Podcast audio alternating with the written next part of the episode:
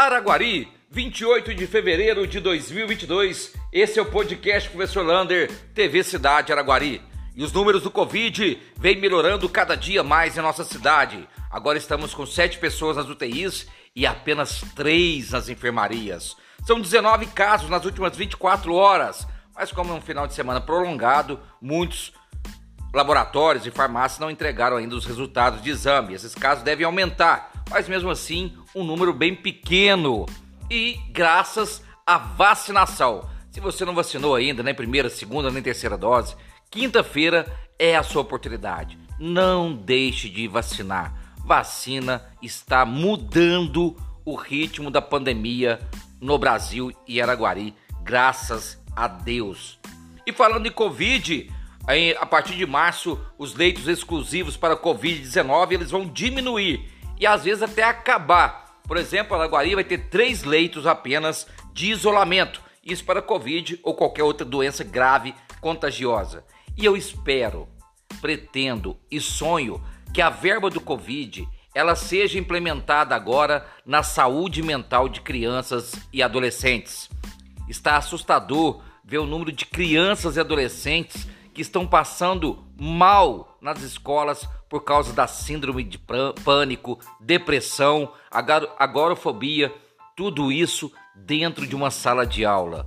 Visite uma escola e verifique.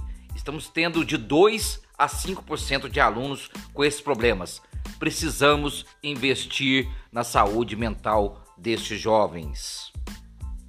E a boa notícia: o deputado federal José Vitor ele destinou 2 milhões de reais para a compra de 600 notebooks para os professores da rede municipal de ensino. O podcast vai correr atrás dessa notícia durante a semana, a partir do primeiro dia útil, para verificar como que está a compra, a licitação para a compra desses notebooks e quando uma previsão de quando eles serão distribuídos para os educadores do município. De acordo com o deputado federal, essa nova tecnologia precisa chegar nas mãos daqueles que ensinam.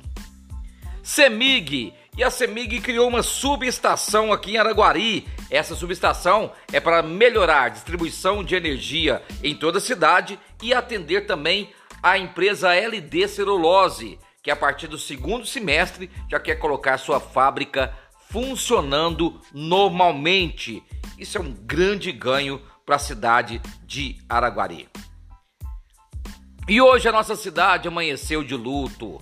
Morreu em Anápolis o ex-prefeito Miguel Domingos de Oliveira, aos 93 anos. Nessa madrugada, Miguel, que já vinha com problemas de coração, teve um infarto e infelizmente não resistiu. Miguel, que foi prefeito duas vezes na cidade de Araguari, tinha como grande característica a habilidade de conversar e negociar é uma pessoa muito carinhosa e que agradava a todos. Nós, do podcast da TV Cidade, desejamos amigos e familiares que Deus conforte muito este grande homem, a família desse grande homem e o receba carinhosamente.